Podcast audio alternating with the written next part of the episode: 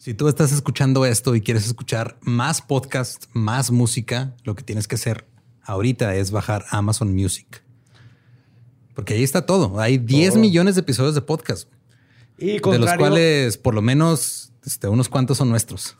Sí, son, hay 130 y tantos. Sí, mínimo. Y aparte hay mucha música de todos géneros, güey, de, todo, de todos. A ver, Borre, dime una banda. Mira, reggaetón, duranguense, hay duranguetón, carnal. hay géneros nuevos, este, géneros viejos. Regional peruano, que es buenísimo para los centros comerciales. O sea, hay mucho, mucho género musical bien hecho. Hay géneros del futuro, cinte tropicaloso. Hay todo. Todavía no sale, pero 2028 ahí va a estar. Cumbia mágica. Y lo mejor es de que no necesitas suscripción ni tarjeta de crédito. Nada más bajas Amazon Music a tu dispositivo y ahí está todo. Ahí, o sea, no tienes que hacer nada más. Sí, eso fue un momento que explotó mi mente porque igual que todos ustedes que nos están escuchando, yo tenía la mala concepción de que necesitabas Amazon Prime y todas estas cosas. No, nada más bajas el app. Es más, puedes ir ahorita mismo a amazon.com.mx diagonal leyendas legendarias y ver todo lo que te tiene que ofrecer Amazon Music. O más fácil, simplemente di Alexa, pon leyendas legendarias. We got a bunch of fries, of course, because when you're Mickey D's, you got to get fries. Delicious.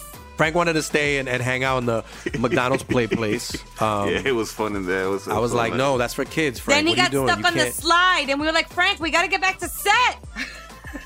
we got back in time, guys. We got back in time. Oh, yeah. McDonald's. Everyone has an order. Go get yours today. Ooh, ooh.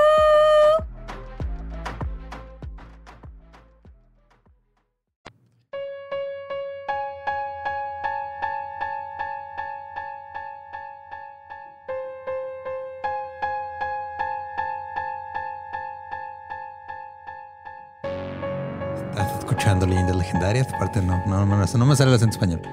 Estás escuchando leyendas legendarias, parte de Sonoro y All Things Comedy Network. De Sonoro. De Sonoro y All Things Comedy Network. All Things Comedy Network. sí, estoy bien cabrón, güey. Sí, güey. O sea, quise hablar como español y hablé como Ricardo Pérez, güey. Saludo a Ricardo Pérez, por cierto. Este... La, red de todo lo que es comedia. La red de flipante comedia. Este. y sí adivinaron bien, hoy también va a haber cosas españolas en el podcast. Oh, sí, muchas. Sí. Vamos, Vamos a hacer el, el double feature de los dos que considero yo los casos más icónicos españoles pseudo paranormales. Ajá. Y pues los dejamos entonces con el episodio 132 de Leyendas Legendarias.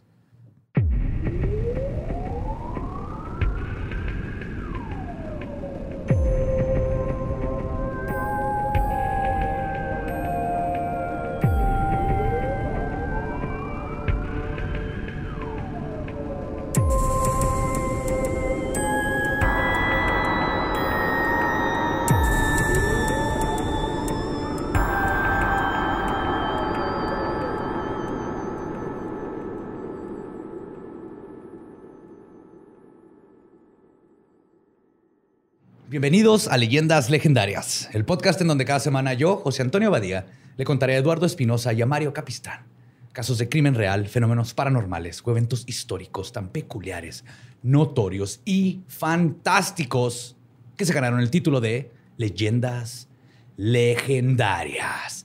Bienvenidos, bienvenidas de nuevo a otro miércoles macabroso. Como siempre me acompañan mis buenos amigos Eduardo Espinosa. Ay, no, es otro episodio, español, ¿verdad? Ah, sí, Espinosa. Maldita sea. Bueno, ahí por lo menos sí me van a dar la razón de que Espinosa va con ese. ¿Los españoles? Sí. Pero a qué costo. y Mario López Capistrani. ¿Qué onda, Joe? Ay, un pinche aire, güey. Feo. Todo bien, muy bien. ¿Todo bien? Excelente. Me imaginé después de tu intro así un chingo de fuegos artificiales. Estuvo muy bonito hoy. Siento que le metiste acá caché. Sí, sí, sí. Hay que meterle caché a todo esto. De hecho, hablando de caché, vamos a hablar otra vez de fantasmas. Eh. Uh.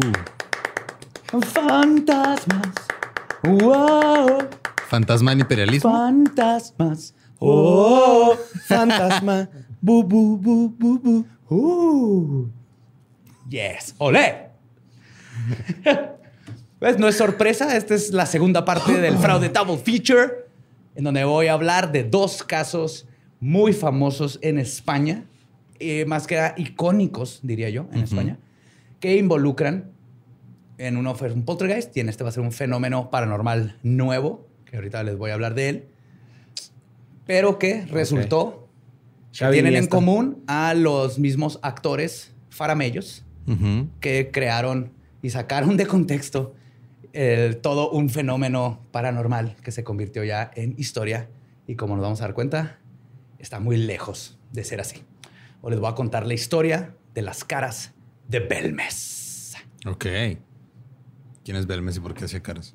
Ahí va. El municipio de Belmes, Uh. de la Moraleda, está situado en la provincia de Jaén, Andalucía, en el sur de España. Tiene una superficie de 49 kilómetros cuadrados, o sea, está chiquitito, que en ese tiempo tenía una población de 5.800 habitantes. Y es quizás el pueblo que en algún tiempo tuvo más parapsicólogos per cápita que cualquier otro. Eso siempre es buena señal. Sí. Si pueblo que tiene un chingo de iglesias o de parapsicólogos, te la vas a pasar bien chido. Tienes que ir. Por las razones equivocadas, pero te la vas a pasar bien chido. Pues la razón de esto fueron las caras de Belmes, un fenómeno denominado como teleplastias, que es una forma elocuente de decir aparecieron caras en los pisos y muros. No mames, aquí tenemos un chingo de tortilloplastias, güey. En México. Teleplastias. Tenemos un chingo de con aceite, en árboles, pan tostado, en popó. Hot O cakes. sea, aquí la Virgen María de- te aparece en todos lados. La Virgen Jesús En el bao. En el Bao. Pues el fenómeno comenzó la noche del 23 de agosto de 1971 en la casa ubicada en la calle Real número 5, hoy María Gómez Cámara. Una de sus habitantes, doña María Gómez Cámara de Pereira, se sorprendió cuando su nieto, que tenía en brazos, vio en el suelo de cemento de la cocina, justo debajo del fogón donde ella ponía la olla, una extraña mancha que lo hizo llorar. Des- Ok. Después de observar por un tiempo, Doña, Así son Ma- los bebés, güey. Lloran por Lloran ver mucho, manchas. sí. Ajá. pues Doña María comenzó a notar que lo que tenía tan intrigado a su nieto era una mancha que tenía ojos, nariz y boca y lo que parecía ser un bigote. Qué chido, güey. Sí, se le apareció Jack. Sparrow, güey, ahí. Lo que le pareció peculiar a la doña era que esa cara no estaba ahí antes, o por lo menos nunca la había notado. Depende de la fuente que leas. En este punto, la doña salió despavorida de la cocina o se quedó tranquilamente terminando la cena. Ah, ok. Ok. Ya de ahí empezamos Es una de las dos. incongruencias. Ajá. Pero lo que sí se sabe que sucedió después es que cuando el esposo de doña María, Juan Pereira, apodado el obispo, Qué culero apodo, güey. Sí, güey, Sí, de la verga. No era católico, no, bueno, obviamente era católico, pero no, era, no tenía que ver con la iglesia, pero decían el obispo, que de hecho esta era su segunda esposa. Cuando llega a la casa que había heredado de sus padres, encontró que la casa estaba llena de vecinos curiosos platicando con su esposa y analizando la misteriosa cara en el concreto. O sea, no cenó. Sí, mo. Ni él ni Pancho. Y como dice el refrán, pueblo chico, chisme grande, para el día siguiente, más de 2.500 personas del pueblo, o sea, la mitad, Ajá. ya se habían enterado y habían hecho la peregrinación para ver lo que ahora se conoce como las caras de Belmes. Se- sí, que se dice que es... Es que no puedo reírme porque ha pasado lo mismo aquí muchas veces, güey. O sea, cuántas miles de personas han ido El a- hada de Wings. Sí, güey. a De. Guadalajara, güey. O, o a ir a ver el ano de un perro porque Una, sería ahí muy loco, el- había un bache con la forma de la Virgen María y no estoy mamando. Se hizo un bache y tenía Ujú. forma de la Virgen y hasta le pusieron conos alrededor para que, y le pusieron veladoras. Ay, no mames. Que está bien para que no cayeras y te poncharas la llanta en la Virgen María, pero a ese grado.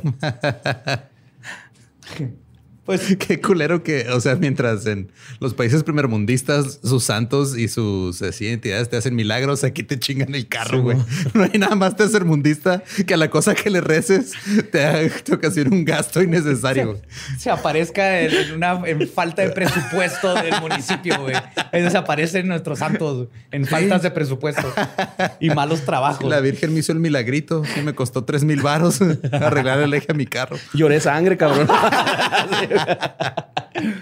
Ah, Pues se dice que las caras de Belmes son, y cito, el único fenómeno paranormal permanente en el mundo. Porque ahí está. O sea, vas y ahí las ves las caras. Ajá. Ahí siguen hasta el día de hoy. Y siguen moviéndose. Ajá. Ah, cabrón.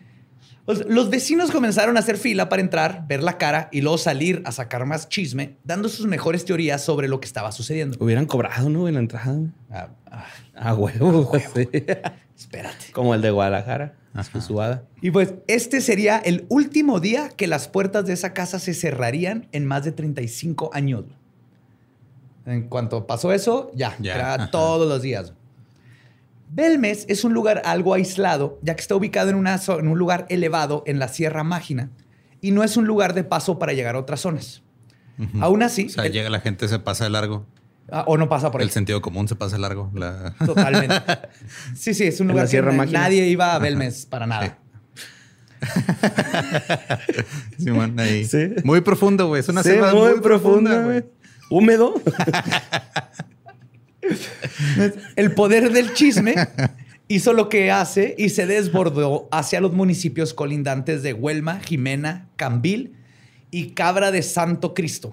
Cabra de Santo Cristo. Wow. Güey. Es un gran nombre de pueblo, güey. Sí, está bien vergas, pero al mismo tiempo, qué, qué culero que te tocó de todos los pueblos. Eres la cabra de Jesús. güey. Ajá.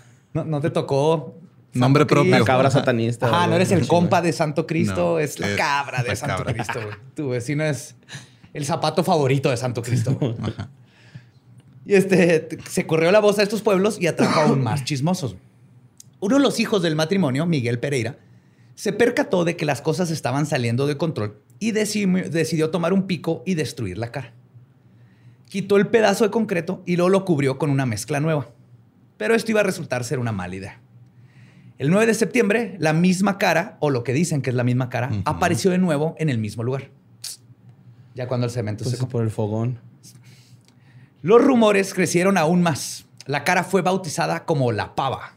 La pava. Sí, es un slang, pero no encontré ese. al- a- Señor cara de pava, ¿no? escuchan, sí. Ajá. Los que nos escuchan en España, no sé qué es pava, porque el- hubo otro que sí, ahorita no me acuerdo del nombre, pero ahorita les voy a decir qué significa. Pero la pava, no sé por qué, porque no es una mujer. Todo este tiempo leyendo creí que era una mujer y ya cuando vi las fotos, no, no es una mujer. Es un pavo femenino. No sé qué es pava. Mm. Pero bueno, Pave. Ahora la noticia estaba en todos los medios, así que el alcalde en ese tiempo, Manuel Rodríguez Rivas, Rivas, decidió intervenir y mandó al maestro de obras, Sebastián Fuentes León, para que cavara un foso de metro y medio de ancho y tres metros de hondo para literalmente llegar al fondo del asunto. Nice. ¿Eh? Se comenzaron a formular teorías de que podría estar causando el, de qué podría estar causando el fenómeno, desde manchas de aceite o filtraciones de agua hasta posible contaminación por radiación. Pero, de nuevo, el intentar resolver el asunto solo lo hizo más épico. En el subsuelo encontraron un montón de huesos, al parecer la mayoría de niños, pero curiosamente no habían cráneos. What the fuck, güey. Ok. Entonces ya te imaginarás qué empezó a pasar, ¿no? Así que quitaron la cara, vamos a quitar Ajá. la segunda cara, pero la segunda ya la recortaron. Ajá. Y ahí lo encuentran huesos. Según los conocedores, los huesos con aproximadamente 160 años de antigüedad pertenecían a Pero niños. ocho de edad. Yes. Pertenecían a niños que habían sido brutalmente decapitados y la casa se encontraba construida arriba de un cementerio y que posiblemente la casa había sido utilizada antes como un lugar para practicar abortos. Esa fue la conclusión que llegaron Ay. Abortos. Abortos. Porque no ya eran huesos. O sea. Ya Sí, eran pues, grandes. niños Por grandes. 160 años estuvieron haciendo abortos y los aventaban en ese hoyo. Crecieron Ajá. en el hoyo, ¿qué, güey? No, digo porque pues er- creí que eran huesos como ya de niños de más grandes, no así De bebés, diminutos bebés. Oh, ahorita vamos a llegar Sí, justamente porque a es eso. decapitaban bebés, güey, pinches enfermos. Ahorita vamos a llegar a eso. Estaban practicando. güey. Si le sale, es que da- cuando das a luz y le das vuelta a la izquierda, se, se desatornilla la cabeza. Por eso los doctores siempre te giran a la derecha. Righty tighty, Lucy, Lucy, Sí, Lucy, cuatro. Así nació mi hijo. hacia la derecha. Sí. Los giras. Para agregar más, más cosas a lo paranormal, güey. O más paras a, A lo, lo paranormal. normal, ok. A lo normal, ajá. Me gusta más. Más paras a lo normal. El 16 de septiembre, el rostro de la pava apareció por tercera vez en el piso recién preparado. What the fuck. Ya tenían uno, Ajá. uno lo rompieron, otro lo colgaron Ajá. y él y ahí lo volvió a aparecer. Ok. Después de que encontraron los huesos. Entonces, Pero esta vez no estaba sola la cara. A su alrededor comenzaron a materializarse rostros más pequeños con aspecto de niños deformes. Ay, güey.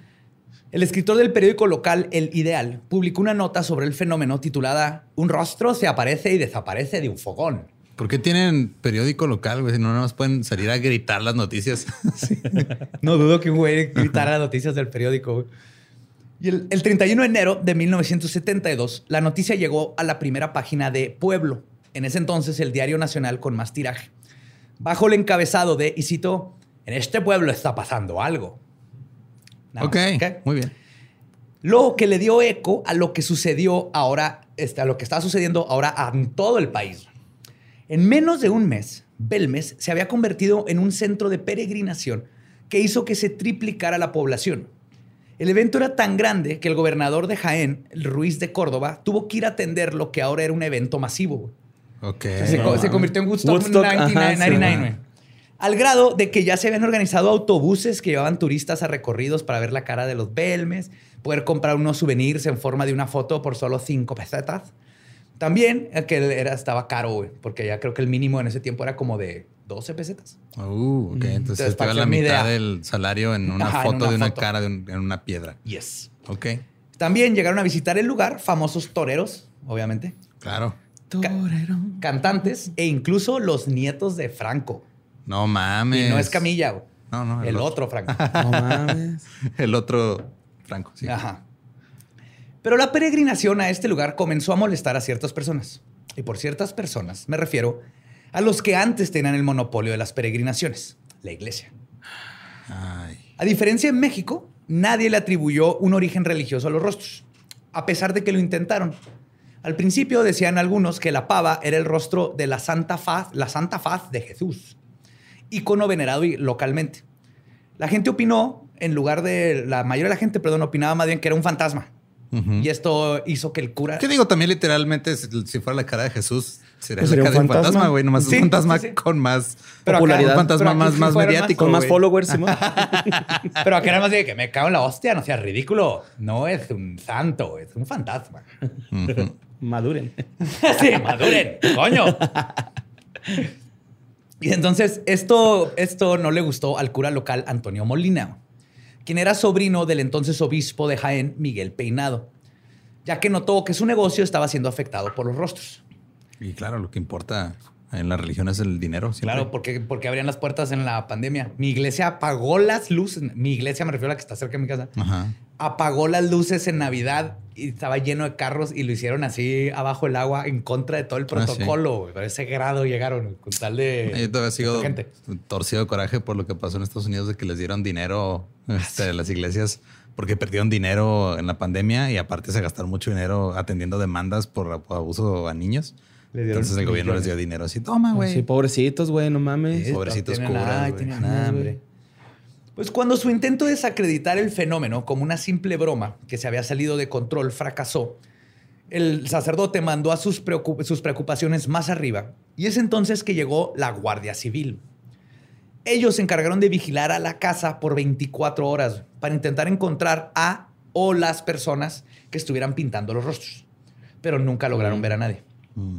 También comenzaron a tomar lista de todos los que atendían, este, anotando llegadas y partidas del pueblo, ya que la, de- la dictadura, ya que la dictadura de Franco estaba comenzando a preocuparse de que este fenómeno causara un revuelo que se saldría de control. Ya voy a empezar a sacar más gente de la Diablo Squad. ah, no, no era ese Franco, perdón. No, no, no, no. El primero Sir Poncho, ¿no? Este es el Un Franco- saludo y nos vemos al rato. Franco setentero. El régimen estaba decidido a actuar rápidamente para explicar y desacreditar el fenómeno. Así que se le ordenó al gobernador José Ruiz, presionado también por el obispo Peinado, para que aclarara todo. José Ruiz contactó al profesor Germán de Argumosa, considerado en ese tiempo como la autoridad nacional en fenómenos paranormales. Y además era la persona que introdujo las técnicas modernas de investigación parapsicológica a España y el primero en presentar en este país, en una conferencia en el Club Yelmo, la primer psicofonía en la historia de España. Uh, ¿de qué era la psicofonía? ¿No sabemos? No, nomás sé que fue el primero, pero una voz en un lugar, en un castillo, de seguro. Ok. Y era él quien iba a investigar personalmente estas notorias caras. Germán de Argumosa tenía instrucciones claras de más arriba. Y cito, ir a investigar, descubrir un fraude y poner punto y final a la historia. Germán invitó a su colega de la Universidad de Friburgo, eh, es parte de Alemania, Freiburg. Ajá. El investigador de fama mundial Hans Bender. Juntos fueron escoltados por la Guardia Civil hasta la casa número 5. Les tenían que quitar a la gente, güey, de tanta gente que había. Para que comenzaran sus investigaciones. Para obtener resultados controlados, Argumosa pidió que la habitación fuera sellada durante algún tiempo para poder descartar que las caras que seguían apareciendo eran producidas por una persona. Totalmente Ajá. Bien. Válido, normal. Simón. esta idea de un falsificador había nacido por parte del cura, quien había esparcido el rumor de que los responsables de las caras era el fotógrafo y vendedor de souvenirs Miguel Rodríguez Montavés, que era el que vendía las fotos 5, y su hijo, el pintor Jesús Miguel Rodríguez de la Torre, que era pintor y pintaba bien vergas. Aunque ellos no estaban en el pueblo el día que se produjo la primer cara. Claro, tienen una coartada, güey. Sí, mo. Sí, pero ya llegaremos a todo. güey. Era un Banksy, se destruyó solo. El profesional de la parapsicología llevó un notario para que presenciara y diera fe de la de legalidad de la clausura de la puerta de la cocina. Para asegurar que la puerta no pudiera ser abierta, se usaron varios sistemas de seguridad. Ok. Primero, se pusieron dos cáncamos que tuve que googlear. Que es un cáncamo. Es este los tornillos con cabeza redonda para poner un candado. Ok. Que, ator- que metes, Ah, sí, que atornillas y que tienen cabeza así. Ajá, argollita para. Tienen argolla, es un Ajá. tornillo con argolla. Pusieron dos cáncamos y los unieron con un candado. Un cablecito con vasos, con latas para que cuando empezaran a sonar. Canicas con harina en Sí, el piso. Sí. Calentaron las, pre- las perillas. ¿no? Colgaron las cubetas de pintura, güey. Pusieron a un niño en la puerta del perro con un BB gun. ¿no? Sí, man. Sí, es que era- las puertas eran dobles, las puertas de la cocina. Como de vaquero. Y estamos hablando, digo, en estos tiempos eran todavía cocinas así de. O sea, era una olla que ponían con fuego abajo, no, no había gas. Y, y dos puertas pesadas. Entonces pusieron los dos cáncamos, los hicieron con un candado. Luego se pasó un alambre que se unió con dos plomos mediante una máquina para precintar. Es una máquina que aplasta, aplasta los plomos y los aprieta contra el alambre. Que les prestó el dueño de la casa, Juan Pereira. Luego, en el alambre se había enhebrado media cartulina blanca previamente perforada que tenía el, sello de, el sello de la notaría. Y finalmente pegaron ambas puertas de la cocina con tape, Ok. donde escribieron el número de serie y sobre este pusieron un sello de cera que marcaron con una cabeza de caballo de un, de un anillo del señor Pereira, Ah, creando un sello que no podía ser destruido ni manipulado. Si no, pusieron una cabeza de caballo. No, no, o sea, era. sello lo marcaron con una cabeza. Ajá. Luego, Argumosa se puso a intentar captar psicofonías, que eran su especialidad. Y curiosamente funcionó. Sus grabadoras captaron mensajes del más allá que parecían venir de diferentes personas, niños, mujeres y hombres de diferentes edades. En una de estas psicofonías se escucha, y cito, borracho, aquí no acepto borrachos. En otra grabación, Argumosa captó lo que él dice que era, pobre Kiko, pobre Kiko. O, y en otra dice, va con todos los hombres. Y entra, mujer, entra. Entonces este güey estaba escuchando un bar. Probablemente. O sea, están de hablando hecho, de- y se quedaron, corrieron al borracho, güey. Kiko se puso hasta la verga y luego ya llegó a, buscar, a buscarlo su esposa. Le dijo, entra, mujer, aquí está tu pendejo ahí tirado. Sí, bar, pero, pero acabas de resolver el misterio, que ahorita, ahorita se va a resolver. Muy bien. Argumosa luego descubrió nuevos rostros en la cocina. Y estos, junto con las psicofonías, lo hicieron declarar oficialmente que, y cito, aquí no hay fraude. Y ofreció la teoría de que las telepastías eran causadas por la misma Doña María, siendo estas una especie de poltergeist causados por la proyección telepática de la señora. Y además aseguró que el fenómeno se acabaría cuando ella falleciera y que las caras iban a desaparecer. Ok. Y todo fue cuando el pueblo tomó una decisión. ¿Sí? No, Doña María, todo bien, todo bien con Doña María. Oye, la ¿dónde decisión cocinaba fue- Doña María todo eso? Sí seguía usando su... su- Ahorita lo voy a decir, pero le, le hicieron otra cocina, güey. No mames. ¡Ay, güey! En lo que le cerraron esa cocina. Extreme este... ¿Cómo se llama? Extreme Home makeover. makeover. Extreme makeover. Sí, le hicieron Home otra edition, cocina sí, para man. que pudiera cocinar. Pues, habiendo fallado en su misión, el régimen de Franco decidió intervenir directamente con una misión de desinformación conocida como la Operación Tridente. Esta constaba de un conjunto de actuaciones por parte de varias personas e instituciones cuya misión era desacreditar y silenciar el fenómeno de las caras de Belmes. Uno de estos espías antiparanormales fue el director del Instituto Hidrológico y Mine- Mineralógico de Valencia, Juan José Alonso. Él llevó a su, a su laboratorio muestras de la cara, conocida como el pelao, Qué chido. que es chido. el pelón. Ajá. Ese es el que te digo que sí, Sí, man. encontré pelao, es pelón. Y la sometió a análisis donde descubrió rastros de zinc y melan- melanocrato, o sea, restos de grasa. Mm, ok. También observó bajo el microscopio la misteriosa cara y llegó a la conclusión de que se trataba de la huella de un zapato tamaño 39 que se había marcado durante el fraguado del cemento. Yes. Ay, güey. Ok. Era paredolia. güey. Ajá. Era una huella y en el O microscopio sea, sí se me, veía sí me- sí me esperaba paridolia, pero no que fuera un zapato, güey, neta. esta cara, porque hay un Hay chingo un de chingo, caras. ok. Esta cara es un zapato. Pero no, no. Acuérdense, este güey llegó ahí A desacreditar. a desacreditar, güey. Es false flag. Es un false flag. Lo mandó Franco a explicar. Pero el intento de la dictadura por esconder la verdad usando a diferentes expertos para desacreditarla como pinturas o simplemente paredolia, se vino abajo, perdón, se vino abajo y no fue aceptada por la gente del pueblo y mucho menos por la familia. Sí, no es cierto. Aquí ni zapaterías tenemos. Aquí nadie calza el 39. Sí, no güey, tenemos pies chiquitos. piezote, Sí. ¿no? Pues no sé cómo sean las tallas en España, güey. Ah, pues sí, también. Tal vez un chorro, ¿no? ¿Son centímetros? Yo no bueno, sé. no sé. No sé qué usan allá. Tal vez son avellanas. Allá son... ¿Cuántas avellanas tienes, te caben en el pie? Y ese es el, número que usan. Ajá. Ocas. ¿Cuántos pies de oca, güey? Ah, sí. Este, pues la familia seguía recibiendo turistas curiosos, vendiendo fotos y ayudando al panadero de enfrente de la casa de las caras gracias a toda la venta que producía el tráfico de personas. Nice. Vieron una historia donde el panadero estaba súper contento, güey. Todo el mundo se pasaba ahí enfrente a comprarle. Ah, güey. Que eso sí, no cobraban. Directamente pedían este, Cooperación. cooperación, Voluntaria. pero te recomendaban que empezaron como en cinco. Ajá. Es decir, cooperación este, voluntaria recomendada, cinco pesetas. Y llegó a subir hasta 12 pesetas. Que tío era. Y más en esos tiempos. Más del doble de lo que Sí. pedían al principio. Pero el auge alrededor del fenómeno a nivel nacional cayó a raíz de esta nueva información que salió de un científico que dijo "Eh, es grasa y, Ujú. y una- un pie.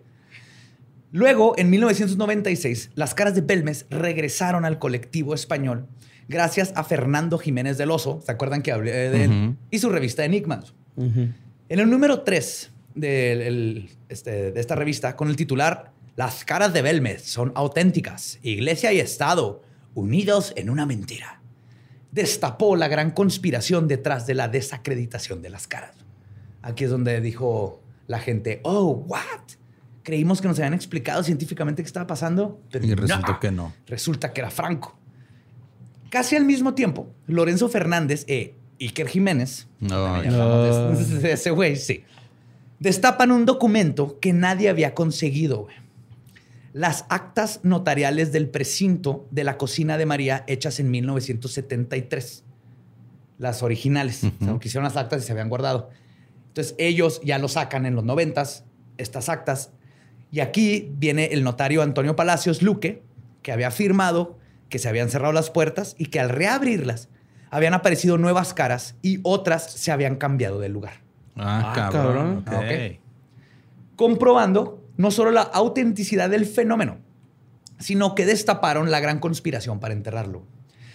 Luego, en junio del 2003, Iker Jiménez y Luis Mariano Fernández publican el libro Tumba sin nombre, donde explican que gracias a la intervención de la medium Ana Castillo, lograron descubrir que las caras de la cocina provienen nada más y nada menos que de los ancestros de Doña María, que murieron en los asedios de las tropas republicanas durante la guerra civil. Pero la investigación de Iker no terminó ahí. Con la ayuda de otros dos investigadores, José Manuel García Bautista y Rafael Cabello Herrero, se compararon las caras de la cocina con fotos de la familia de María usando un programa de criminalística de Scotland Yard. Y se llegó a la conclusión de que había una coincidencia de más del 60% entre las fotos de la familia y las telepas- teleplastías. Ok, entonces ya estaban ahí haciendo Sí, sus cosas. Misterio resuelto. Eran los fantasmas de, De los, los familiares. tatarabuelos. Sí, pinche. Las facciones. Sí. La genética. Sí. Bien ahí Trejo Español. Me lo imagino en traje, pero sin mangas, güey. No se ve todo el momento. Pero tristemente, el 3 de febrero del 2004 fallece doña María Gómez. Pero felizmente, para todos los investigadores paranormales, carroñeros del caso, la teoría de Hans Bender no fue correcta y las caras no solo no desaparecieron, sino que nuevas caras comenzaron a aparecer. La de Doña María. Y como les contaré ahorita, ya no solo serían en la casa de los Gómez. El fenómeno se pone espeso, mi borre. Espeso. La muerte de Doña María despertó de nuevo el interés de los curiosos y el turismo repuntó de nuevo. Sus hijos, quienes estaban a punto de vender la casa al ayuntamiento para que fuera convertida en un museo y, cito, centro de interpretación de las caras, ¡Wow! Wow, centro de interpretación de las Yes. caras. Creo que es todo un centro como la casa de los X-Men, pero para, Para caras. y, para rostros en piedra. y nuevos parapsicólogos. Pues los hijos decidieron rechazar la oferta al ver que su cocina se volvió a llenar de personas. También comenzaron a negarle la entrada y a continuar este, sus investigaciones a los expertos paranormales que seguían buscando respuestas. Algo que hizo enojar al rubro que ahora no tenía con qué llenar sus programas. De repente dijeron, esto ya agarró de nuevo. Vámonos, pero no vamos a jugar porque hay gente que dice que son este, paredolias y manchas de zapatos. Entonces, vamos a nomás. Una Cobrar. limpiadita, ¿no, carnal? En la cocina. También se le ocurrió barrer Sí, pedo. exacto, güey. nadie no limpiaba en sus cocinas. Solo a una persona. Ahorita vamos a ver a quién. Pero esto no iba a detener a un profesional de lo paranormal. güey. Pedro Amorós fue a hablar con Felipa, prima de María y dueña de la casa donde ella había nacido. O sea, María había nacido en otra casa y los fue a mirar. Felipa le cuenta a Amorós que había estado soñando con su finada prima. Y el 25 de septiembre, Amorós, junto con los parapsicólogos colegas Luis Mariano y Pedro J. Fernández, van a la casa a investigar y buscar psicofonías. Porque dijeron, ah, soñaste con tu prima. Aquí, aquí hay fantasma encerrado. Los paracientíficos quedaron sorprendidos cuando no solo captaron psicofonías, sino que se toparon con un verdadero milagro paranormal. 20 nuevas caras habían aparecido en la casa de Felipa. What the fuck. Yes. Una de ellas, sin duda, era la cara de Doña María. Pero las otras 19 que. ¡Olé! Dime que estaba hecha de molecito, güey, esa, güey, por favor, güey. Wow. Siendo España, creo que era paella. No sé si hay paella, Doña Ah, sí, sí, María. el mole, el pero- mole es sí. mexicano. Y así es como nació la Cámara de las Caras. Si le llaman al cuarto donde aparecen, empezaron a aparecer estas caras, ya en otra casa. Y aunque Belmes 2 no tuvo el mismo auge mediático que su precuela del 71, los paranormalistas tuvieron más material para llenar sus revistas, programas y bolsillos. Para verle la cara a la gente. Yes. A huevo. Pero en octubre del 2004, el parapsicólogo retirado Francisco Máenes publica en su página edito- editorialbitácora.com un artículo que desarticuló todo el fraude. Un desartículo. Un desartículo. Órale. Yes. Este desartículo fue leído por Javier Cabanile- Cabanilles, un periodista que nunca le había interesado el caso anteriormente, pero que ahora decidió que sería un buen momento para dedicarle su atención. Y es entonces que la historia completa de las caras de Belmes salió por fin a la luz. Entonces aquí entendimos. Pues, salieron pinches caras por todos lados. Ujú. Se hizo un desmadre. Se le olvidó a todo el mundo. Llega Nicker y... 20 años después, Y ajá, del lo oso reviven, y lo reviven. Y luego llegan estos güeyes y dicen, a ver, ¿qué pasó hace tiempo? güey? Y empiezan a investigar. Y la cosa se puso espesa. Primero que nada, la mayoría de los habitantes del pueblo no creían que el fenómeno fuera algo paranormal. Estaban más que familiarizados con las manchas que se hacen en el hormigón de la cocina después de la matanza de los animales, especialmente con la grasa que sale de ellos. Todavía eran tiempos, en los 70 en las donde ahí matabas a la gallina, otra llevabas y ahí la desplumabas, sacabas todo. Otro aspecto sobrenatural de las manchas pareidólicas provino del hecho de un malentendido por culpa del diario Ideal de Granada.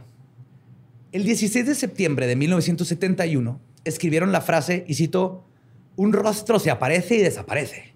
Ah, Que aparece y desaparece. ajá. En referencia a que se llevaron el primer rostro de la pava y luego volvió, Volvió a aparecer. Ajá. Pero la gente se lo tomó como que los rostros aparecían Ajá, y y desaparecían por toda la cocina. Ok. Y ese rumor se convirtió Como. en, en ajá, canon. Claro. Ot- Como acá. güey. Se Cambiaban los rostros. Se enojaban, dependiendo tu humor, ¿no? Así. Cambiaban salir de color también se Sí, les tocaba. Sí, ¿Se acuerdan de mira, ese se ve como mis papás no abrazándome de niño. Así. Esta salsa va a quedar bien picosa, güey. Están enojados todos, ¿no? Acá, sí, a huevo. Otro factor que agregó misticismo a las caras y a sus supuestas metamorfosis fue que cuando quitaron la segunda pava del piso, esta fue puesta, como les conté, en la pared y la cubrieron con un vidrio. Los expertos que luego revisaron este rostro, que aparentemente cambiaba su semblante, porque se le movían los ojos y de repente estaban más acá y cambiaba así. ¡ah! Pero por la grasita, ¿no? Se dieron cuenta que se debía a que como ahora estaba vertical, la grasita o los productos que habían usado para pintarla simplemente fueron afectados por el peor y original enemigo del ser humano, la gravedad, causando que se, deformara, dando el aspecto de que iba cambiando, pero nomás estaba chorreando, lo que nos va a pasar a todos con la edad. Sí, nos vamos a ir como derritiendo poco Haciendo a poco. grasita. Sí. Bueno, yo ya. Otra prueba de que las subsecuentes pavas fueron fabricadas fue que la original tenía dientes descritos como muy grandes y cómicos. Sí, de la, la que destruyeron que pues, lo- todos los del lugar se acuerdan y tenía dientes. O sea, la que vio el niño. Ah, no, la que vio el niño tenía bigote. Era la otra. Sí, También. sí. O sea, la del bigote también tenía dientes así. ¡Oh! Ah, ok. Los cuales, curiosamente, aparecieron después de que los visitantes comenzaron a comentar que solo le faltaba que le salieran dientes. O sea, fue la cara original. Ujú. Y luego, pues, los vecinos chismosos decían, parece que va a sonreír, solo le faltan dientes. Y de repente ya tenía dientes. Ay, güey. Luego, al día siguiente, ahí estaban los dientes. güey. Pero ahora la gente comenzó a burlarse de los dientes porque están horriblemente cómicamente dibujados. Así que la familia corrió a todos. La casa se cerró todo ese día y a la mañana siguiente los dientes ya no estaban. Que Entonces, ya después digo que la gente del pueblo sabía. Estaban ahí. Yo sí creo que era una mancha que parecía una cara. Así empezó todo, definitivamente. Y luego que que quitaron el- la parte de arriba del concreto y pusieron otro, pero la grasa estaba permeando hasta abajo y volvió a salir, se volvió a marcar con paredolia, pero desde ahí empezaron a, a moverlo. Sobre los huesos que se encontraron, encontró hecho Sebastián Fuentes, se hicieron un sinfín de explicaciones para conectarlos a los rostros. Uno de los más inverosímiles fue que la casa era usada para practicar abortos. Esto nació del periodista Lorenzo Fernández, quien aseguraba que en el siglo XIX este lugar había sido una casa de citas, donde cuando se embarazaba una de las trabajadoras, y cito, abortaban de una manera un tanto salvaje, cortándole la cabeza al feto con una navaja cabrieta, cabrietera. Ok. Sí, no sé qué, qué tipo de abortos cree que... No sé, o cómo pero- funciona un aborto este señor, pero él fue el que inventó toda la No, idea. de claro, no- es que los decapitan ahí y luego ya. Con unas pinzas perras, ¿no? Los desatornillan hacia la No izquierda. vale nomás darle vuelta a la izquierda.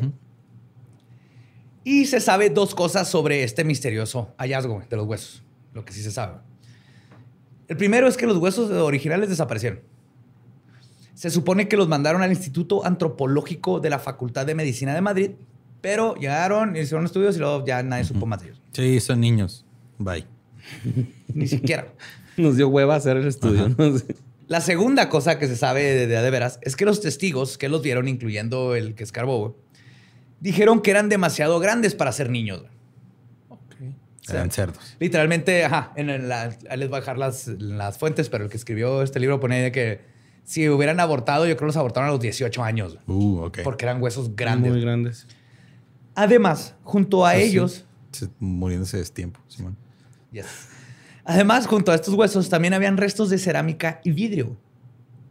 Esto se debe a que esta zona donde estaba la casa Para que no se saltaran. no está lleno de cementerios. Todo eso eran camposantos que les llaman. Y de hecho, según el arqueólogo Juan Luna, y cito, encontrar huesos en esta zona es algo usual. Hay abundancia de restos. Cada que se han efectuado obras de cimentación de las casas en el sector, salen huesos. Al grado de que el hallazgo de los huesos en la casa de Doña María Fue considerado, y cito, un hallazgo pobre y nada extraordinario, porque nomás era una Ajá. docena de huesos. Eran bien poquitos. Ajá. Sí, eran bien poquitos para lo que se habían sacado de otras casas. Y a comparación de todo lo que se había encontrado en otras ocasiones, esto era así de que, ah, sí, es es de lo más normal. Por eso nadie ya cuando pedo. encontraron esos huesos ya decidieron no construir aeropuerto, ya me perdí, güey. Es mala suerte, güey. Sí. Se te inunda el aeropuerto. güey. pues, otro rumor que fue esparcido por este por Iker Jiménez, güey, era de lo- el de las que eran las caras de los ancestros de Doña María, güey. Porque según él, había vivido su familia en esa propiedad por más de 300 años. Fue Y no habían lavado el puto piso de la cocina, güey, en 300 años. Deja tú, esto fue fácilmente desacreditado, güey, ya que tres siglos atrás no existía esa propiedad. Mm. Hasta se sabe quién era el dueño de todo De ese espacio. todo, Era un duque, una cosa así, güey. Y de hecho, la familia Pereira no se hizo dueña del terreno hasta 1856. No, ya, un chingo. O sea, eran 100 años y mucho lo que llevaban. Sí, ahí. mucho. Y aún así, Doña María no vivió esta que se casó con el esposo, güey. Ok. Que era casa del esposo. Sí, era casa de alguien más. Bueno, de la familia del Sí, de la esposo familia que del él heredó del papá. Entonces, hasta el esposo. O sea, nada que ver. No habían tres, tres siglos de historia aquí. Incluso el periódico Pueblo, que ayudó a catapultar este caso a niveles nacionales, se echó atrás en sus declaraciones cuando comenzó a ver los nuevos datos que salían. Admitieron que nunca habían ido personalmente a investigar el lugar ni los hechos y que solo habían contribuido a esparcir rumores. ¿Qué? No mames, Un periódico. ¿Un periódico ad- sensacionalizando cosas por dinero? Deja tú, me sorprende que lo admitieron. Sí, lo admitieron, güey. Esa es la parte cabrona. O sea, lo admitieron. Reporteros pasándose las notas, güey, entre ellos, güey. Oye. ¿Tú crees? Dicho esto, apuntaron a que después de hacer su propia investigación, concluyeron que, y cito, todos los datos recogidos apuntan a fraude. Algo que salió a la luz aquí fue que las psicofonías no eran más que un efecto mundano, creado por la estructura de la casa misma, que la convertía en una caja de resonancia. Ay, nomás se rebotaba todo por todos lados. Los ruidos grabados no eran más que murmullos de los De curiosos y las personas de la casa que luego fueron interpretados como voces del más allá. Ah, güey. Como, no, Kiko, ven, ahí está un güey en la puerta diciéndole a Kiko que ya se vayan por la... porque se está yendo el camión, güey. O simplemente unos nomás eran ruidos que interpretaron porque no se entendía qué era, pero Ah, huevo. todo venía de eso que no estuvo controlado para nada a la hora de grabar las psicofonías. Pero estaba notariado el pedo. güey. Ajá. Ahorita vamos a llegar a eso. Ahorita, no, yo eh, encontré así, está todo, güey. Todo. Ok. Tienen que leer ese libro, Los Caras de Belmes. Ahí les voy a dejar en, en, este, en los show Los show notes. notes. Show notes, acuérdense que hay show notes. Sí, todo está explicado así de... mm. Yo creo es más largo el libro, son como 400 páginas casi. Ujú. Es más lo que escribió en ese libro que el- todo lo demás que ha escrito Jiménez y todos los Ajá. parapsicólogos. a- al O sea, caso, son güey. 10 este, páginas de explicando el fenómeno y 390 diciendo por qué. es Literal. Sí, básicamente. No casi mames. son como 100 Wow. y luego ya todo el resto del libro es. Ok, ahora Hacía sí. trípticos, ¿no? El, el Iker, güey, acá. Yes. Ah, Pues cuando el periódico Pueblo sacó esta nota, el diario de Alcázar se unió a la cruzada para destapar el fraude. A esos españoles y las cruzadas.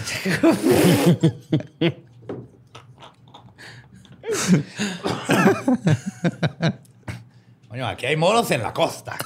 Es de las frases más racistas. Sí, güey. Igual moros y cristianos en el arroz. También. Ajá. Y matamoros, güey, aquí. También. Simón. Es el, es la- el nombre Ajá. geográfico más racista que existe en el mundo. Matamoros. Mata árabes, güey, literalmente significa. Está bien, güey. Ah, no es cierto, no es cierto, no está bien, estoy mamando. Pues, una vez que esto sucedió, la estacada final a las caras de Belmes estaba por ser dada. O por lo menos para la gente pensante, güey. Porque tú sabes que siempre va a haber gente que va a querer creer lo que quiera creer. El periodista Antonio Ramos explicó cómo Miguel Rodríguez y su hijo, el pintor, eran los sospechosos comunes. Y ex- explica cómo el hijo ayudó a pintar más caras, mientras que su padre, el fotógrafo, hacía mucho dinero vendiendo los souvenirs. Que la neta es una, una manera muy bonita de tú como padre este, apoyar la carrera de arte de tu hijo, güey. Totalmente, aparte de enseñarles sobre la mayoría de lo paranormal y todo eso. y mira, vamos a hacer dinero, güey. Te lo vas a pasar bien chido. Vas a poder explotar tus talentos. Eso es apoyo, güey. Ese niño creció y se hizo Salvador Dalí, güey.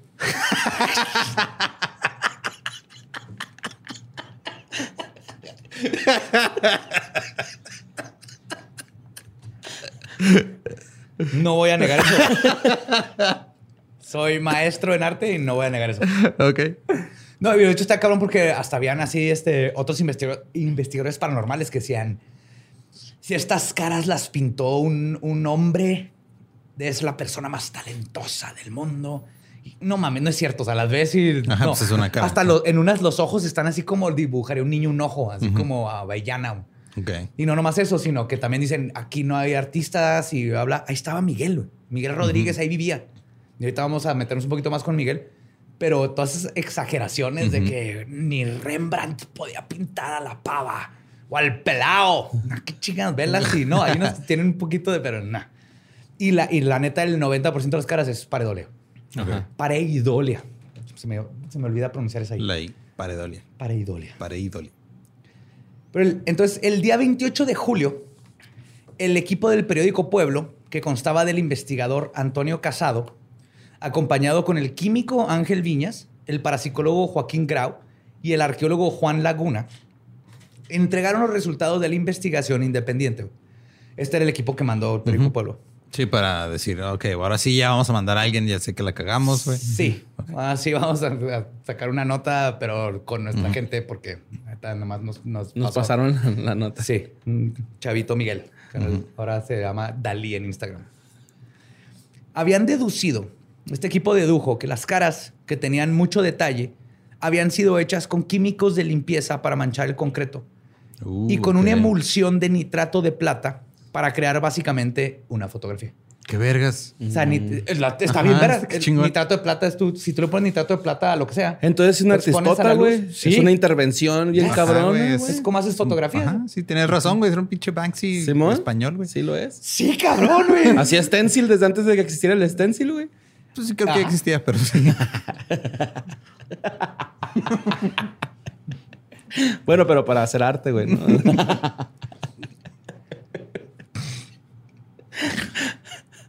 Incluso lograron replicar perfectamente la famosa pava, güey. Y ahí está la foto igualita, güey.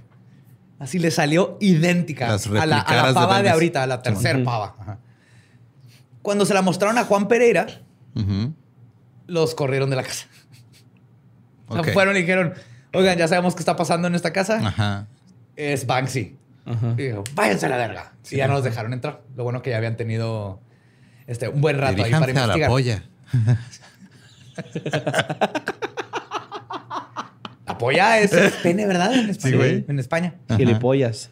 Sí. Pero gilipollas no es. Gilipollas son los huevos de Gilipollas es como que estás bien meco, ¿no? No sé, güey. No, es como, como que no, no existe. O sea, O sea, es gilipollas, ajá, gilipollas es. O sea, si dices Son ese güey está bien- gilipolleses. ¿no? Si dices que un güey está gilipollas es que está pendejo, a lo mejor, ¿no? O pendejado. O sea, a lo mejor es como muchas palabras de aquí, depende del contexto en el que las digas, ¿no? Por ejemplo. Probablemente. Mira, como yo ya voy a investigar. Y. Bienvenidos a Leyendas Legendarias, donde aprendemos dialectos y modismos.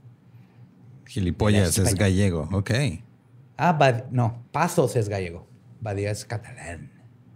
Y o italiano, depende.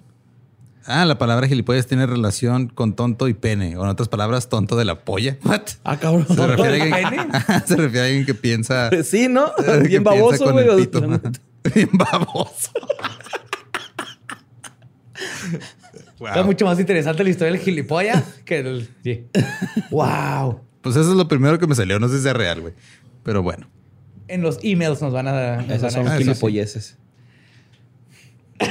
Pues Casado también agregó que Jesús Miguel Rodríguez había llegado a un acuerdo con la familia para la venta de las fotos. Y les daba acá su porcentaje. Yes. Y ahora con lo de las pinturas hechas en lienzo. Ah, perdón. Ah, este, sí. Y aparte se enteró que este, Miguel estaba haciendo unas pinturas hechas en lienzo utilizando una emulsión fotográfica y luz ultravioleta que hacían que las pinturas aparecieran mágicamente en los lienzos y iba a exponer. Ah, ok, chingón. O sea, ya después de lo de Belmes y todo eso, él iba a hacer su propia exposición, pero básicamente estaba usando ve- la técnica. Simón, que se ve como que el lienzo que no tiene nada, luego ya lo, le lo revelas, luz y lo, lo revelas exactamente como foto. Pero Como lo dijo, que hiciste tú en "Hmm". tu pared, ¿no? De, de adolescente. Sí, pero, el- pero mi obra era abstracta. Claro. Era, era, era abstracta. ¿no? No era extracto, güey. de polla. Era una pieza expresionista de mi adolescencia.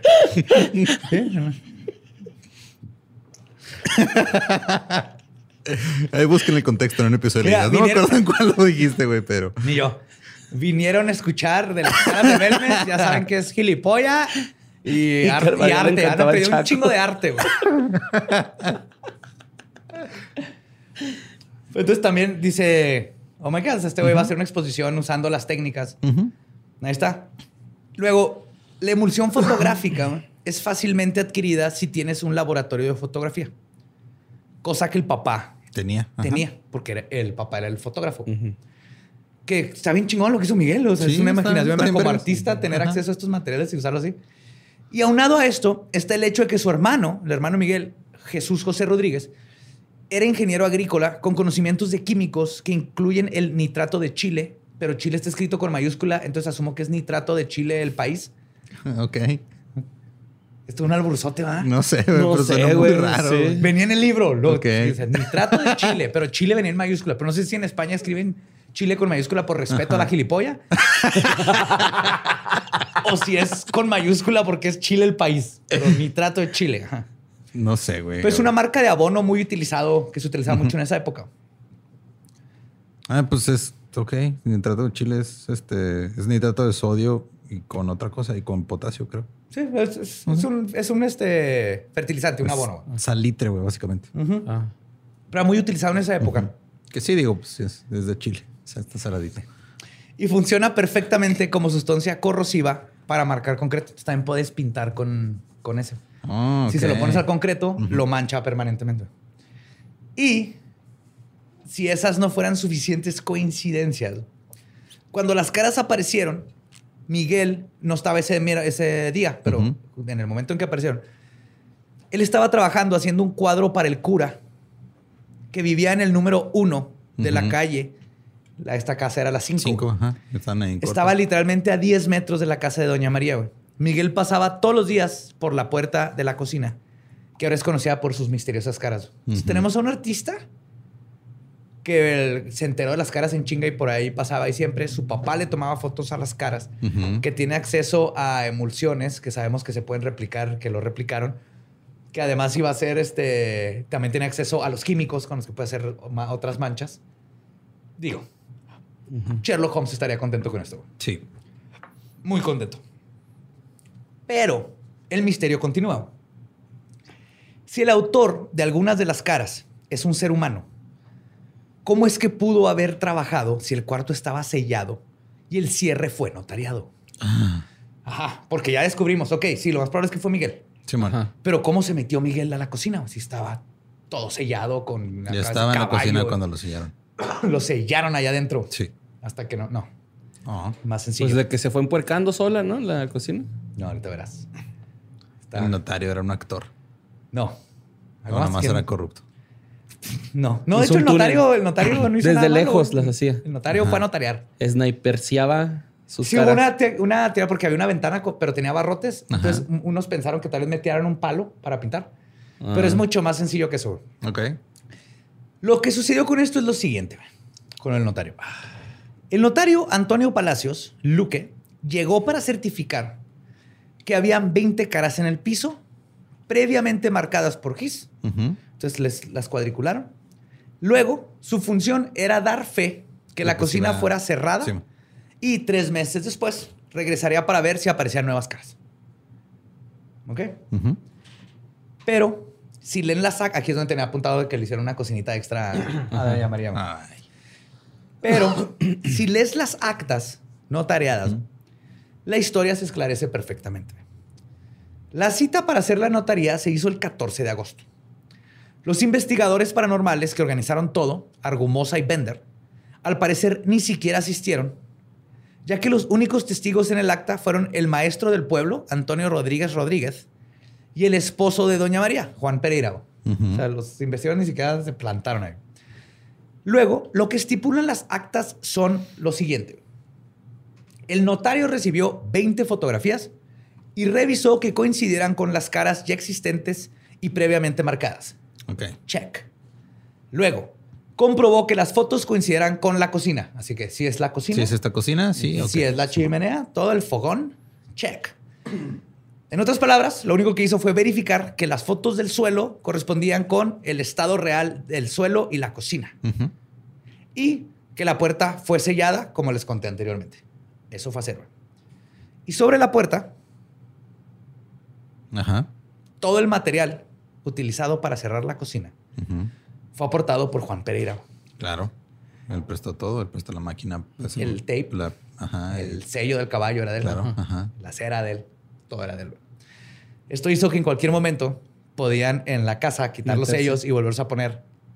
Y, no como no se tomó fotografía de la puerta en sí, güey, no había forma en que el notario pudiera certificar que algo estuviera fuera de su lugar al momento de regresar. Tres meses después. mames. y nomás de memoria decir, "Ah, el sello se me hace que está poquito para acá, güey, o el alambre. Ajá. Entonces el notario nomás fue básicamente a hacer estas cosas que les dijo. Y justamente güey, los sellos fueron removidos y se volvieron a poner. En por lo menos una ocasión que se sabe, o sea, sí, estamos segurísimos. Porque el presidente de la Sociedad Española de Parapsicología, Ramos Pereira, fue inadvertidamente a la casa cuando se enteró del que iba a haber un notario y que cerraron. Dijo, esto está interesante, güey. Voy a ir a Vamos ver, qué, pedo. Ajá. Cuando llegó, se asomó a la cocina y Ya citó, hay alguien. para mi sorpresa, encontré a Doña María de rodillas, fregando el suelo. Ok. está Esa es la persona que sí estaba limpiando, güey. Doña María se está limpiando su cocina Ajá. Los sellos habían sido removidos, güey. O sea, el- sin, sin nada. Pero tres meses después aparecieron intactos cuando el notario regresó a levantar su acta. y, ajá, y luego salieron otros nuevos, ¿no?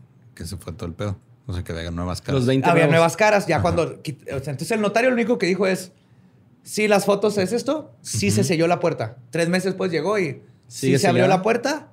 eh, sí, ya, ya es diferente el cuarto. Hay otras caras donde en las fotos. Ajá. Entonces, el, el notario, la neta, hasta él sí se cree el fenómeno y todo, pero él no hizo nada ilegal. O sea, lo que él le pidieron que rectificara Ajá, claro. lo hizo.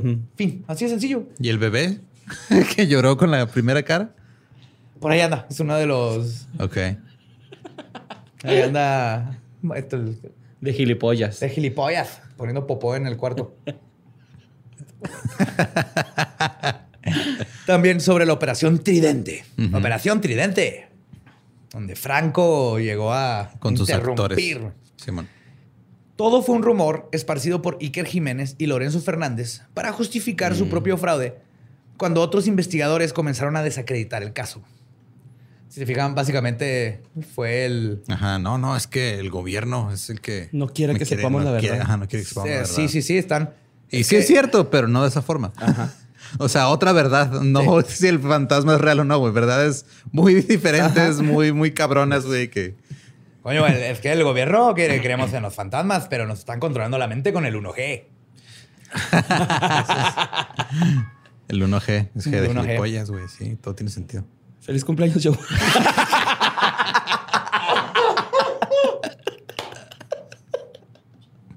Gracias, Borre. Gracias, Borre. Buen callback. Qué buen callback. Me esperé un chingo, güey. Más de un mes, güey. Muy bien. Wow. Impresionante, güey. Eso es, eso es meterte en un chiste, güey.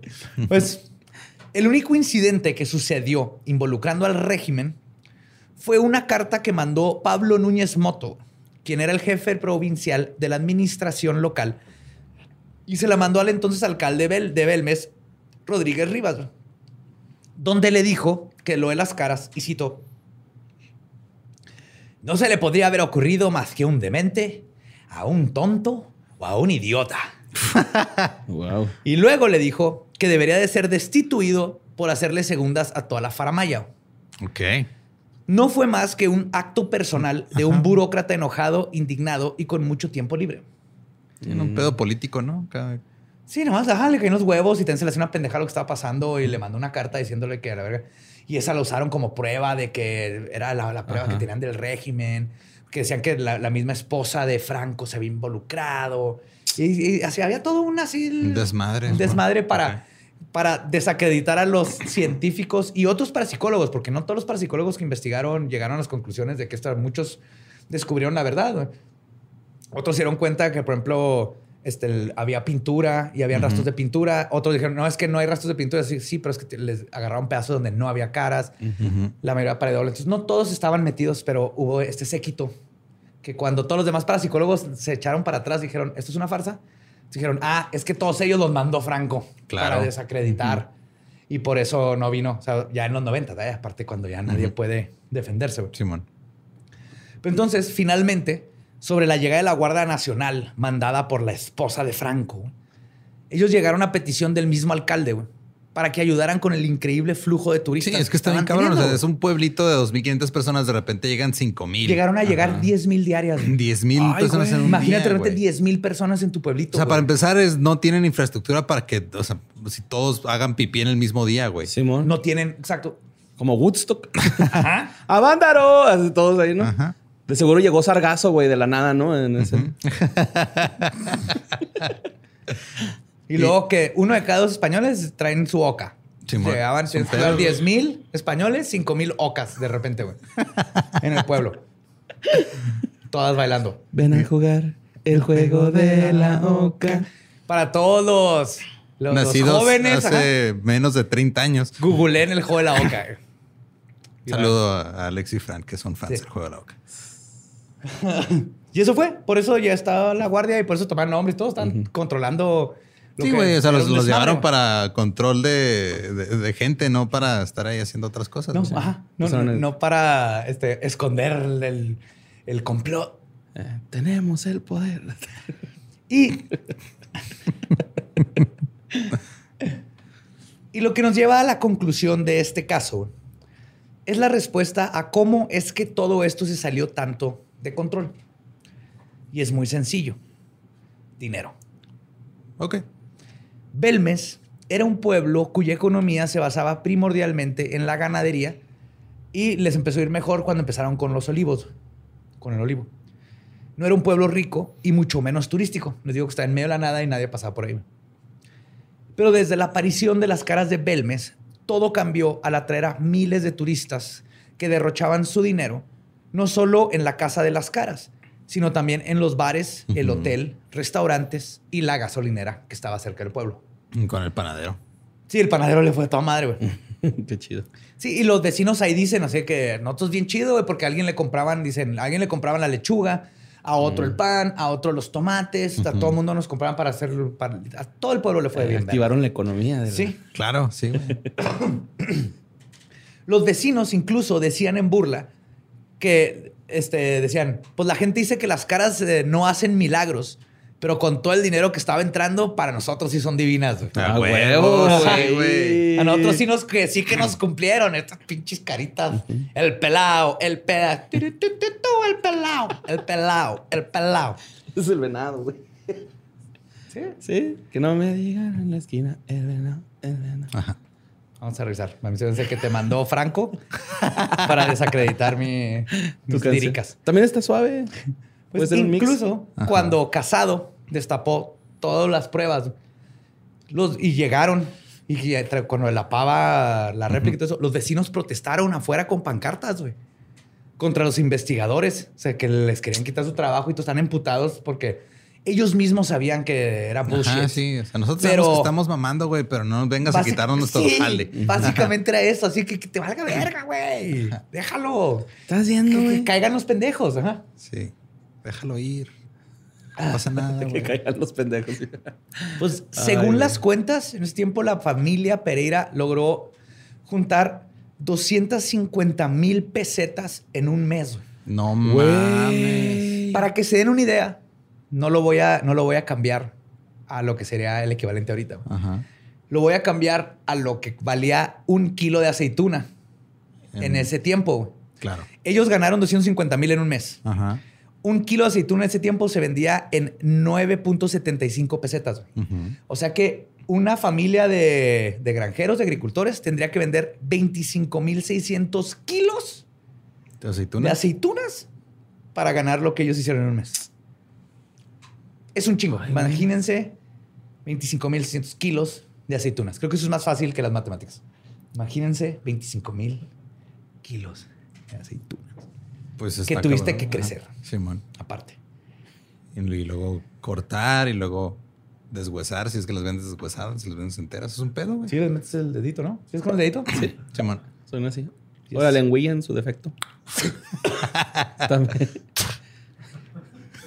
No, y la- lo cabrón es las, las aceitunas negras las tienen que pintar, güey. Simón. Simo.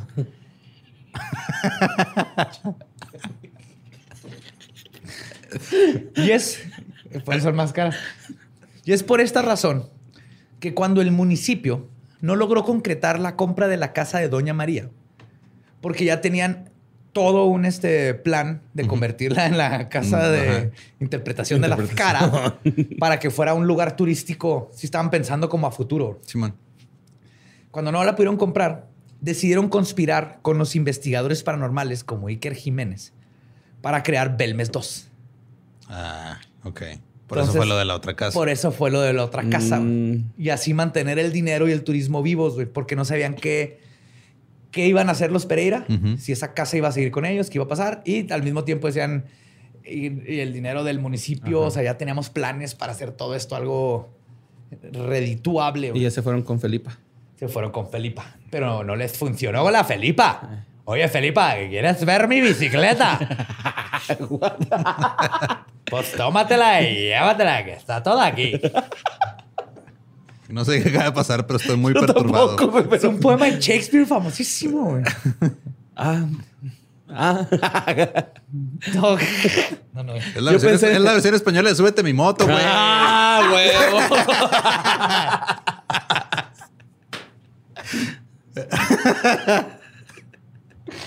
Ay, Bueno, perdón.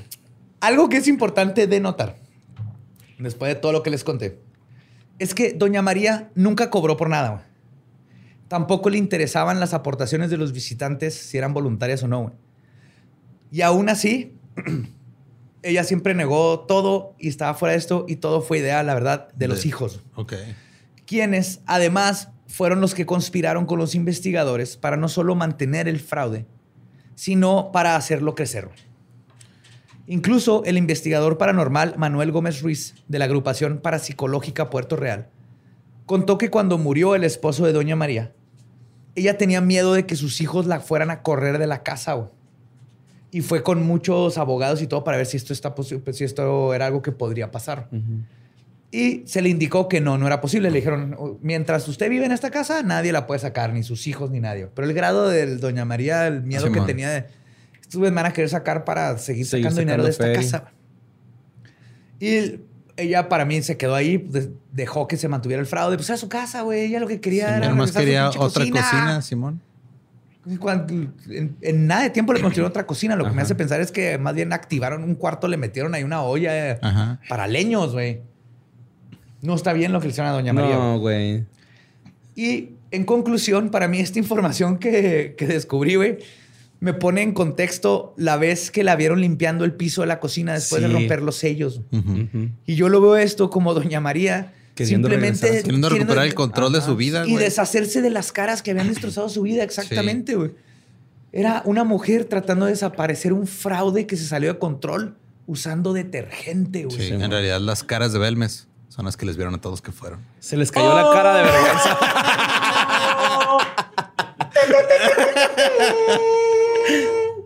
¡Wow! yes. Lo chido es que Doña María lo pudieron usar de vasito después, ¿no? Ya. Ay. Oh my God. Eh, sí, Pendejo, güey. Sí. Muy útiles, muy útiles. Y obviamente le quiero.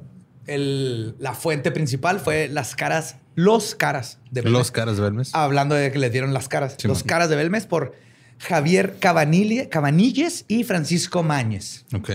Sí, ahí, lo- ahí va a estar en los show notes, pero es, este libro, si les interesa, este es una lo mínimo o sea, Ujú. de todo lo que te explican en el libro. Está maravillosamente escrito, gracioso, con ese, ese humor ácido español. Ah, huevo. Sí, que a mí Qué me encanta. güey. Vergas, Se los güey. súper recomiendo. Pero ese es el caso de las caras de Belmes, güey. Empezó con una mancha de aceite Ajá. Hmm. que parecía cara y se transformó en Woodstock 99. güey. Sí, mo. Estuvo Abajo. cabrón el pedo, o sea, de o sea, la, la visión, güey. Primero que nada, le dieron de comer a un artista, güey. Eso está. Sí. Eso es admirable, güey. Tardé 25 años, güey. Pero la visión de. Ah, cabrón, y si hacemos que se aparezcan más, a lo mejor sacamos uno. O sea, porque fue un pedo de a lo mejor sacamos un- un- algo de ¿Sabes? dinero y luego se salió de control bien Total. cabrón, güey. Y parte del control, y este es lo bonito, porque como artista hay algo muy importante en el concepto de arte que se llama el happy accident. Simón. Sí, no son accidentes, son happy accidents. Cuando algo te sale y dices, ah, la cagué, se me cayó una pintura y se ve bien vergas, güey. Es un happy accident. Acá uno de los happy accidents que pasó es que cuando cerraron la puerta Ajá. del- con los sellos, taparon con plástico las caras para que no les cayera nada de polvo y bla, bla, bla. Esto lo que hizo es que captó humedad bien cabrón, güey que en el eh, tres meses, esa humedad hizo más caras, o sea, hizo más manchas. Ajá. Como cuando lo destaparon, sí, como cuando si tú deja una toalla mojada en el cemento y cuando la quites va a estar manchado. Entonces, con el plástico se crearon estas manchas. Cuando las quitaron, habían más manchas que unas de ellas parecen caras. Es que lo, hay, hay en los show notes y en eso siempre ponemos fotos, pero googleenlo. Obviamente ves muchas de estas y dices, si estás buscando caras, las encuentras. Sí, porque aparte el cerebro humano es lo que hace. Que eso es, ah, dije muchas veces, pareidolia, si no lo hemos explicado antes, es el fenómeno en donde nuestro cerebro encuentra caras en, en la mayoría de las cosas. Los huskies. A Alf o a Huskies en el Alf papel o huskies de atrás de por ejemplo. nosotros. ajá. Nuestras caras están hechas para buscar caras y rostros. Entonces, quitan el plástico y, oh my God, Hay hay, un chorro de caras. nuevas. Ajá. Es lo que pone el notario y eso les dio la idea de, güey, güey, yes and, Ajá. yes and. Entonces, hay Yes. más caras. Uf, hay que pintar más. Sí, y, hay- ahora, y son los niños, y llegan los investigadores paranormales y, ah, sí, sí, son los niños abortados Los con tijeras. ajá. Y los ancestros, y ahora la tía Filipa está viendo su bicicleta con más niños. Qué cabrón. Felipa. Oye, Borre, Oye, Felipa, no me comas. ey, ¿quieres ver mi bicicleta? No. Ay, no. Seguro. Y yo tengo dueña, carnal. Borre no quiso ver mi bicicleta. Lo entiendo. Este, Borre. pero si quieren ver la bicicleta de Badía, síganlo en arroba el Badiablo. Nos pueden seguir en todos lados como arroba leyendas podcast. Yo soy ningún Eduardo. Pinche Bicicleta de montaña, downhill, güey. Low rider, güey. Tractor. Doble suspensión, llanta. pueden seguir como arroba Mario López Capi. O sea, a mí ya saben cómo encontrarme. Como, como el variable. El Big Cocaine 69. 666. Nuestro podcast ha terminado. Podemos irnos a pistear. Coño, que esto ha sido palabra de Belcebú. Olé.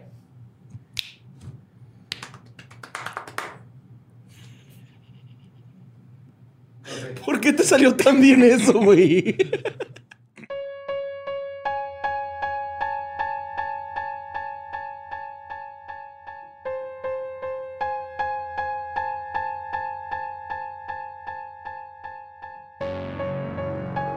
Y esas fueron las flipantes caras de Belmez.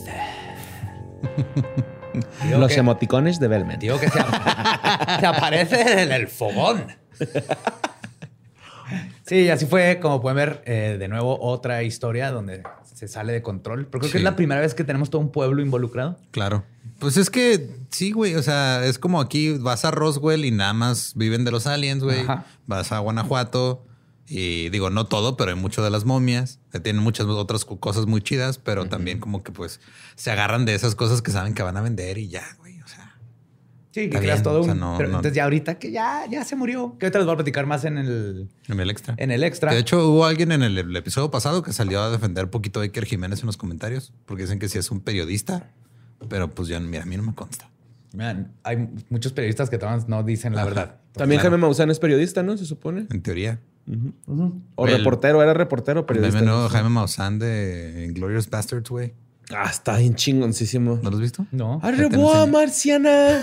Está bien chingón. Ahorita te lo enseño, güey. por favor. Pero sí, lo siento para uno, todos nuestros hermanos españoles que echan a perder su, su idioma con mi acento. Sorry. Oye, Sí, ellos sí lo a perder con su selección de palabras. Ah, oh. Y a todos los que eran fans de esos dos casos, ahí, está, ahí están todas las fuentes por si quieren buscar más, por si aún se quieren agarrar de la idea Claro. de que existe. Lo siento mucho. No, hay que seguir en la búsqueda de un buen caso paranormal que esté Claro. no, no tan fácil de derrumbar y verdaderamente nos abra la mente que más cosas. Y se me hace bien curioso cómo, digo, este artista pues lo- logró plasmar su obra de otra manera, güey. Y si las caras hubieran tenido cabello, güey, se hubieran pintado el pelo con Arctic Fox, güey. Eso, de eso no me cabe duda, güey, para nada. güey. Sí, porque eran bien punks. Claro, güey. Volvían a aparecer, güey. Sí, volvían a aparecer ahí. Yes. Este, ajá. Y son retro. Y eso es lo chido de que pues puedes seguirte pintando el cabello de otros colores, ¿no? Claro. Como o sea, Arctic Fox.